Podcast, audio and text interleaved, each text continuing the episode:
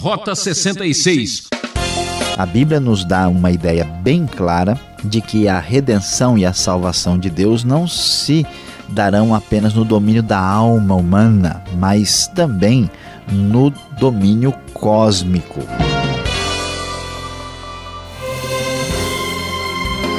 Seguindo para cima e para o alto, Rota 66 leva você às alturas através das páginas das Escrituras Sagradas. Em nossa série Profetas do Antigo Testamento, percorremos o livro do profeta Isaías em busca do significado da vida. Hoje, nos capítulos 34 e 35, o sertão se alegrará, o deserto florescerá. Apesar de tantos pessimismos e incertezas, ainda sonhamos com um futuro melhor, não é mesmo? O futuro tem muitos nomes.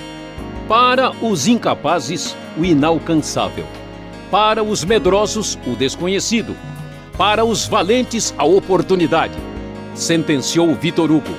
Eu, Beltrão, convido-o a pensar sobre isso agora. Rota 66, caminhando pelas profecias e mensagens do profeta Isaías.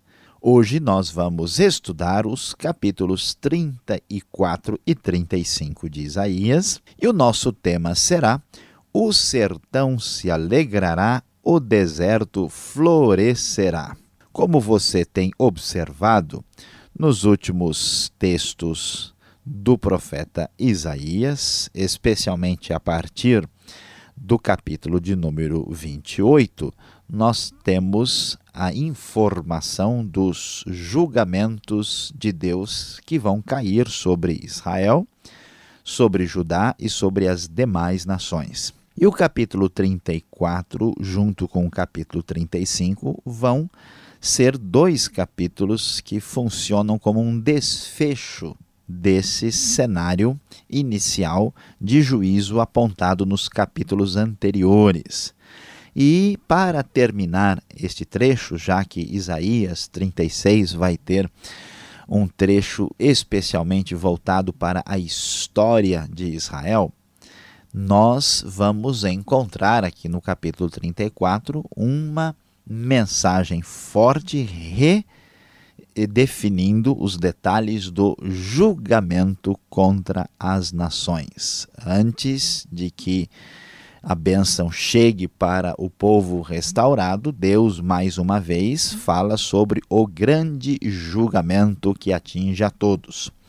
Então, no primeiro versículo, conforme a nova versão internacional da Bíblia, nós lemos: Aproximem-se nações e escutem. Prestem atenção, ó povos, que o ouçam a terra e tudo o que nela há, o mundo e tudo o que dele procede. O Senhor está indignado contra todas as nações, sua ira está contra todos os seus exércitos. Ele os destruirá totalmente, ele os, os entregará à matança voltando ao tema do julgamento contra as nações perversas, todas as práticas condenadas por Deus, mais uma vez, o profeta enfatiza o grande julgamento que virá. E quando chegamos ao verso 5, o texto diz: Quando minha espada embriagar-se no céu, saibam que ela descerá para julgar Edom, povo que condenei à destruição. E assim, a partir deste versículo, o texto bíblico vai falar muito sobre o julgamento de Deus contra Edom. Mas a pergunta é: o que é que acontece que Deus está tão bravo com Edom aqui nesse contexto de julgamento final sobre as nações? Da mesma maneira, como acontece nos capítulos anteriores com Moabe, Edom aqui não deve ser entendido literalmente, mas sim é um símbolo da perversidade das nações que atrai o grande julgamento de Deus que se levanta contra todo o mal. Esta percepção deve nos ajudar a ler o profeta Isaías com cuidado. Quando nós lemos a Bíblia, especialmente lendo esses trechos proféticos do Antigo Testamento, há muita figura de linguagem. Não se pode ler e entender tudo muito literalmente, porque senão a mensagem será prejudicada. E Deus trará este julgamento, que é chamado no verso 8 o Senhor terá seu dia de vingança, um ano de retribuição para defender a causa de Sião. A defesa da causa de Sião tem a ver com a restauração do seu povo depois do julgamento, e esse texto vai prenunciar bênçãos escatológicas que se cumprirão no futuro de maneira plena. E olhando para esta realidade, Vamos ler verso 10 em diante, onde o texto diz: De geração em geração ficará abandonada, ninguém voltará a passar uh, por ela. Falando aqui do juízo que cai sobre Edom. A coruja do deserto e a coruja estridente a possuirão, o corujão e o corvo farão nela os seus ninhos, Deus estenderá sobre Edom o caos como linha de medir e a desolação como fio de prumo. Seus nobres nada terão ali que possa chamar-se reino e todos os seus líderes desaparecerão. Deus fala desse julgamento caindo sobre a nação de Edom, que significa atingindo todas as nações perversas, todos os povos que excederam na sua atitude perante o uso da força e do poder com orgulho e altivez, e a figura dessa desolação é exatamente uma espécie de deserto habitado por animais peçonhentos, animais ah, voltados para o consumo de, de carne podre, animais assim que são ah, semelhantes ao urubu, animais que evocam a morte. Parece um cenário assim de um deserto, né, horroroso, de uma coisa realmente assustadora. E isso vai acontecer porque a boca do Senhor o disse, o seu espírito confirma, diz o verso 16. Bom, diante desse cenário tão estranho e esquisito, esse deserto aqui cheio de corujas e de bichos horríveis, de repente, capítulo 35 surge com força total diante desse cenário impressionante. Diz o texto: O deserto e a terra ressequida se regozijarão, o ermo exultará e florescerá como a tulipa. Por isso nós dizemos: o sertão se alegrará, o deserto florescerá. E romperá em flores, mostrará grande regozijo e cantará de alegria. A glória do Líbano lhe será dada, como também o resplendor do Carmelo e de Saron verão a glória de Deus, o, a glória do Senhor, o resplendor do nosso Deus. Agora o cenário muda, o foco da lente do profeta é diferente, então vemos o deserto, a terra ressequida, agora cheia de flores, com grande alegria, mostrando vida, mostrando aqui um aspecto verdejante muito especial, que é o anúncio da grande restauração final de Deus para com o seu povo. Na verdade, é um anúncio simbólico da era messiânica, ainda que muitos queiram ver nesse texto bastante literalismo. Fortaleçam as mãos cansadas, firmem os joelhos vacilantes, diz o verso 3. E continua: Digam aos desanimados de coração, sejam fortes, não temam, se Deus, seu Deus virá, virá com vingança, com divina retribuição virá para salvá-los. Isaías, conforme mesmo diz o seu nome, anuncia a grande salvação. E aí o verso 5 diz, o texto da NVI, diz o seguinte: Então se abrirão os olhos dos cegos e se destaparão os ouvidos dos surdos. Então os coxos saltarão como o servo e a língua do mudo cantará de alegria águas e romperão no ermo e riachos no deserto. Vemos que o anúncio dessa era messiânica, o anúncio do momento quando o, o sertão se alegra, o deserto aqui recebe flor, o deserto irá florescer, este anúncio dessa era especial envolve a presença de Deus fazendo milagres extraordinários no meio do seu povo. E é por isso que, chegando ao Novo Testamento, vamos encontrar a grande importância do ministério de cura de Jesus Cristo. Por quê? Porque a cura, especialmente esse tipo de cura do cego de nascença, do surdo, daquele que é aleijado, daquele que não tem como ser curado de modo algum, isso representa o poder da vida no nosso meio daquele que deu a vida. Então, o ministério de Cristo, quando ele anuncia a era messiânica, está plenamente de acordo com a expectativa que aparece aqui em Isaías capítulo 35. E voltando a esta eh, metáfora especial, extraordinária, do deserto se tornando num jardim, o texto prossegue e diz: A areia abrasadora se tornará um lago, a terra seca, fontes borbulhantes. Nos antros onde outrora havia chacais crescerão a relva, o junco e o papiro. Há uma abundância de água. Quem mora num lugar muito seco, quem mora num lugar semiárido, certamente vai entender o que significa isso quando chega o tempo da chuva e toda aquela sequidão, todo aquele sofrimento diminui e a grande alegria. Este é o grande anúncio da era messiânica. E o texto bíblico prossegue e diz: E ali haverá uma grande estrada, um caminho que será chamado o caminho de santidade. Os impuros não passarão por eles, servirá apenas aos que são do caminho. Os insensatos não o tomarão. Este novo momento da era messiânica é o momento quando o povo de Deus estará caminhando na direção da santidade e não haverá mais essa mistura daqueles que são de Deus com aqueles que não são. Os insensatos, os que não são do Senhor, não tomarão este caminho. Ali não haverá leão algum e nenhum animal feroz passará por ele, nenhum deles se verá por ali, só os redimidos andarão por ele. Mais uma figura que mostra que não haverá perigo nesse caminho. Nas estradas antigas da Palestina era muito perigoso ser atacado por um leão, animal que hoje já não habita mais aquela região. E os que o Senhor resgatou, diz o verso 10, no final voltarão, entrarão em Sião com cantos de alegria, duradoura alegria coroará sua cabeça, júbilo e alegria se apoderarão deles, a tristeza e o suspiro fugirão.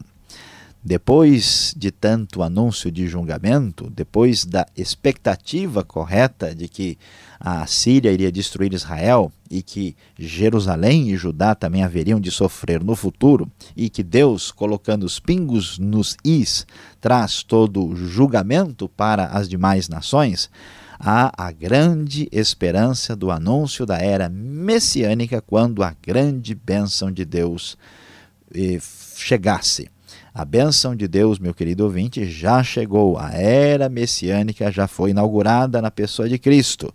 O sertão deve se alegrar, o deserto deve florescer. E isso começa na sua vida, no seu coração. Mas não se esqueça. No futuro, quando o reino de Deus se manifestar plenamente em toda a sua totalidade e fulgor, certamente nós veremos muito mais claramente a grande verdade. O sertão se alegrará, o deserto florescerá.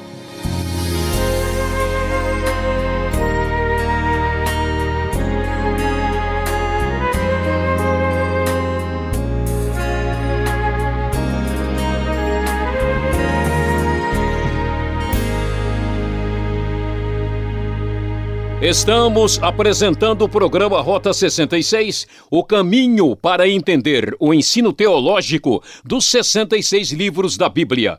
Esta é a série Profetas, livro de Isaías, tema de hoje: O sertão se alegrará, o deserto florescerá. Rota 66 tem produção e apresentação de Luiz Saião e Alberto Veríssimo. Na locução Beltrão, numa realização transmundial. Caixa Postal 18.300, CEP 04626-970 São Paulo, capital. Correio eletrônico, rota 66 arroba transmundial.com.br. Fique agora com a sessão Perguntas e Respostas.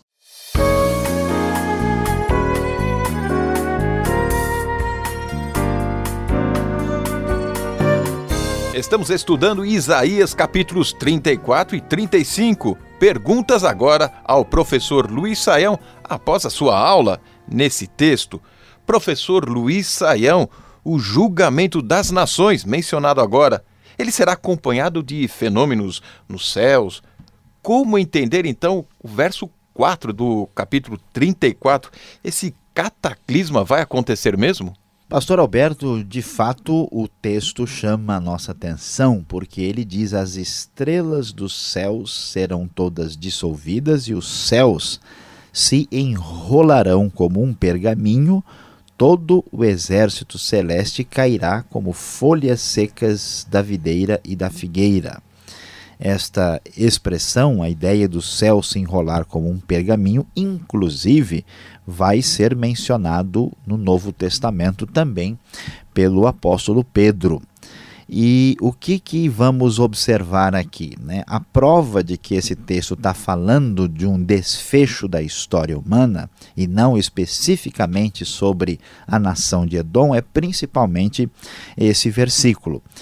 A Bíblia nos dá uma ideia bem clara de que a redenção e a salvação de Deus não se darão apenas no domínio da alma humana, mas também no domínio cósmico.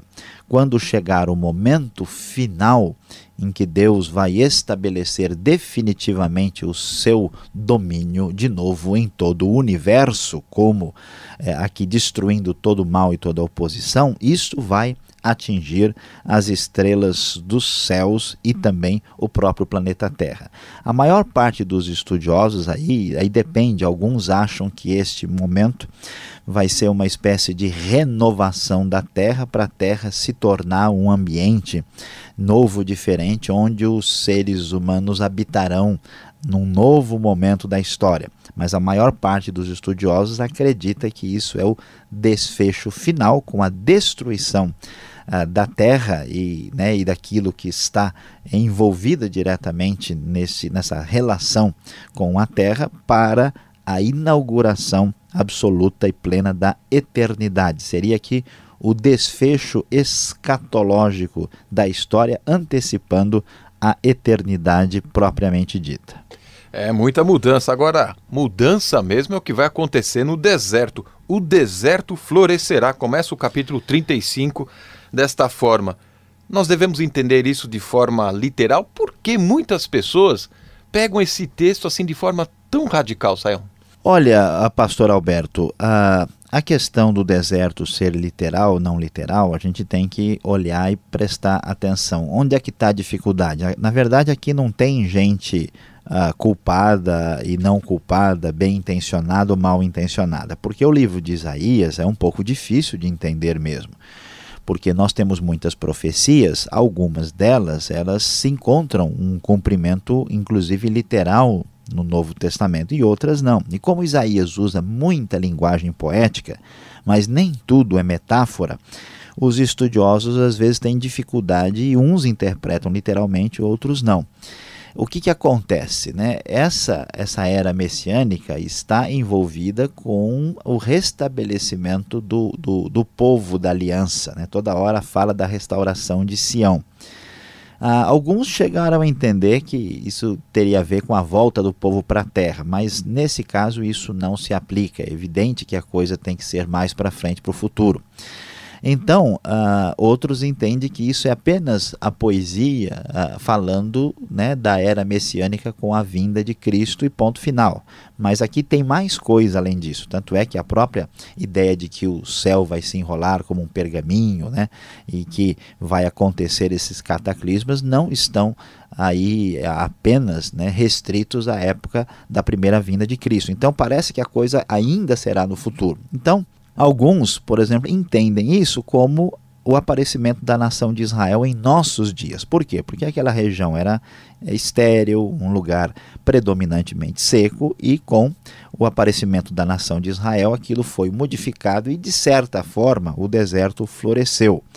Outros acham que essa explicação é insuficiente e acreditam que isso deve ser uma descrição do milênio propriamente dito. E outros acham que não dá para a gente caminhar nessa direção, que isso é uma descrição genérica sobre o triunfo da era messiânica na linguagem que o povo entendia, como a ideia de sofrimento, desgraça e mal era o deserto seco, então a ideia de riachos, isso, toda essa poesia falava da a linhagem messiânica. Eu, entendendo esse texto, não é, não é difícil, não é impossível entender que o aparecimento de Israel e com a modificação é um prenúncio do que vai acontecer, mesmo que nem tudo que aconteça com Israel deva ser entendido literalmente como um versículo da Bíblia.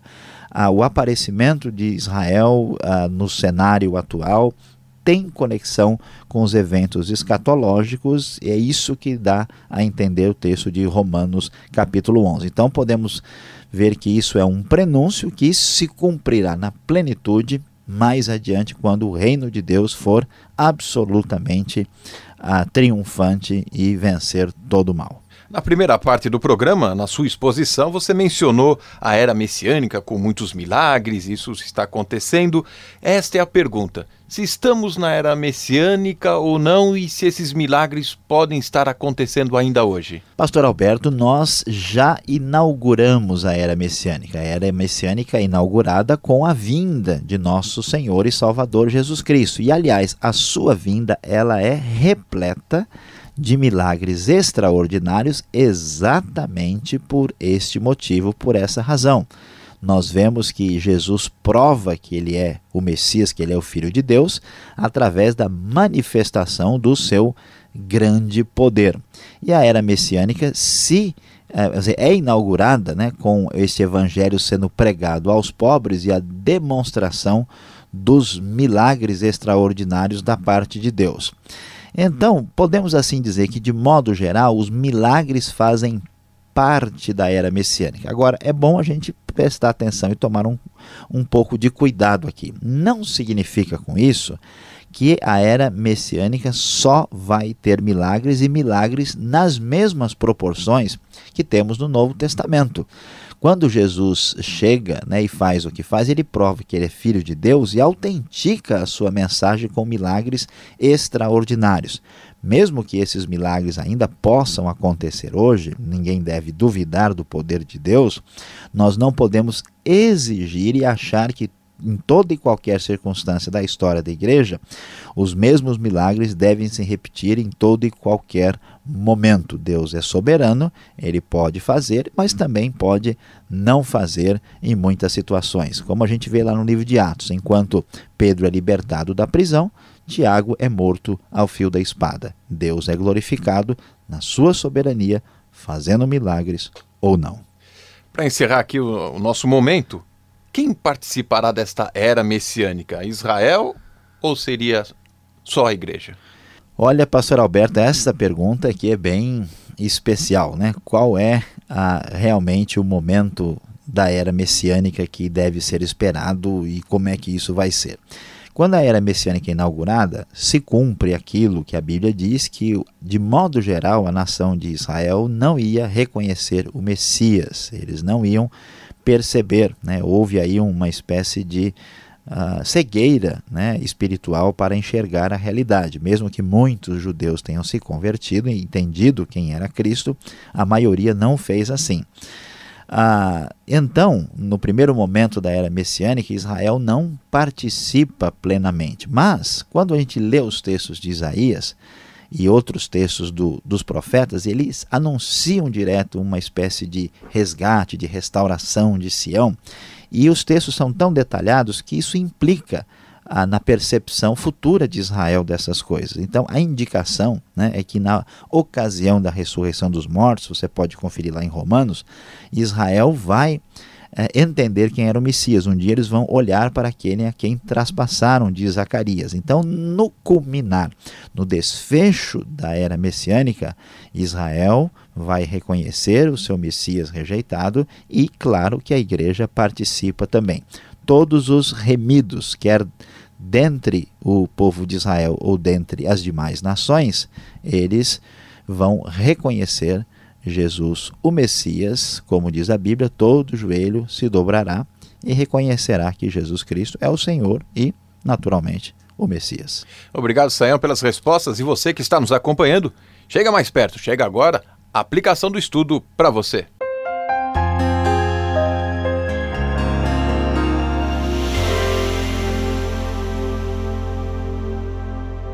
No Rota 66 de hoje, nós estudamos Isaías 34 e 35.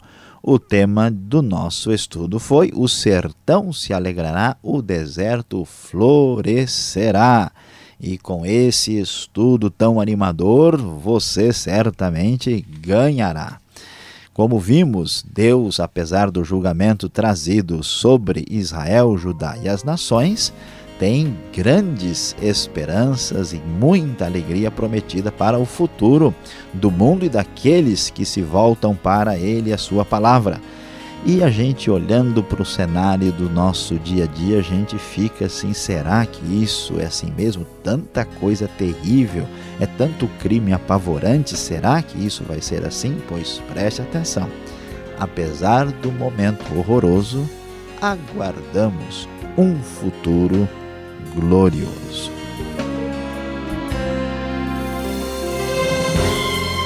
É com pesar ouvinte que anuncio que o nosso tempo terminou.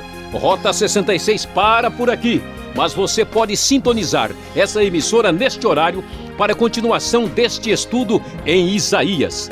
E acesse o site transmundial.com.br. Tudo de bom e até o próximo programa Rota 66.